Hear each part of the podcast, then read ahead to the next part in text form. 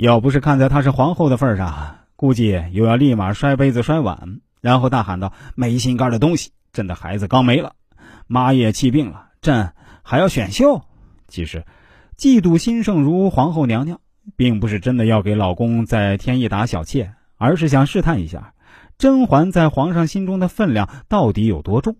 结果，皇上明确表态：“朕是个重质量不重数量的人。”你就算选三千佳丽，也选不出一个嬛嬛。皇后一听，立马 get 到了重点啊，不就是放不下甄嬛的这个纯元周边吗？没问题，本宫再给你加工制造一个就是了。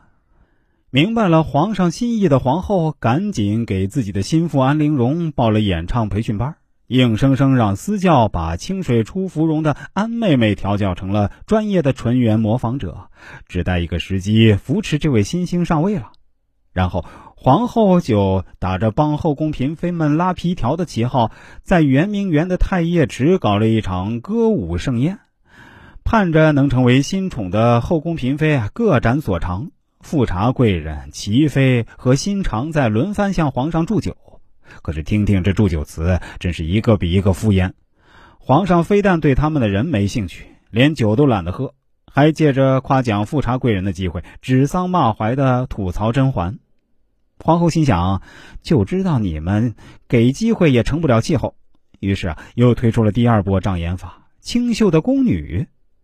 皇上依旧意兴阑珊，感慨说：“今人虽好，佳人难再得，莫挨老子。”朕就要甄嬛。眼看欲扬先抑的铺垫做的差不多了，皇后就安排训练许久的蒙面歌女出场了。歌声一出，皇上您眼睛都直了。朕收回刚刚的 flag，哎，新人真香啊！一曲灵歌敌万金的安妹妹，就这样凭着酷似纯元的嗓音，打动了对纯元周边毫无抵抗力的皇上，一跃成为了后宫新宠。你以为皇后扶持自己人上位，填补了皇上的空窗期就满意了吗？你又错了。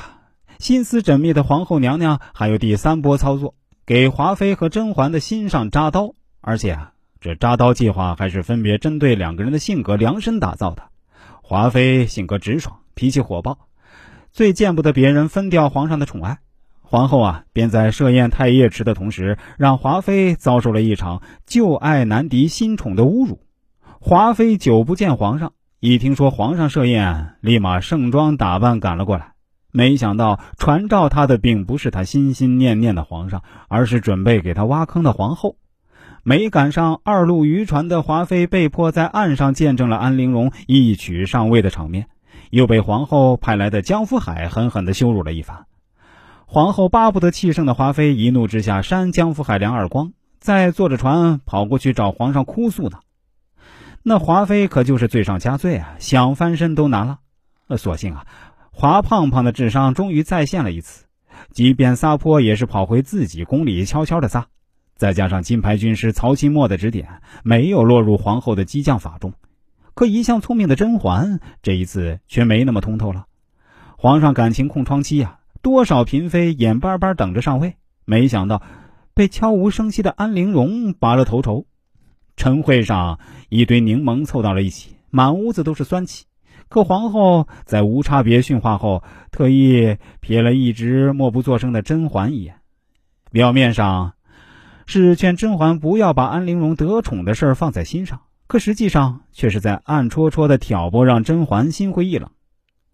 甄嬛失子得了产后抑郁症。偏偏在这个空档，一直相互扶持的闺蜜悄悄脱离团队，投靠了皇后，取自己而代之。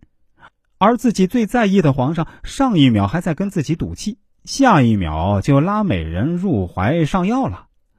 如果说华妃的死穴是皇上宠爱别人，那甄嬛的死穴便是痴心错付。果不其然啊，在皇后的这番云操作下，甄嬛的产后抑郁症彻底爆发了。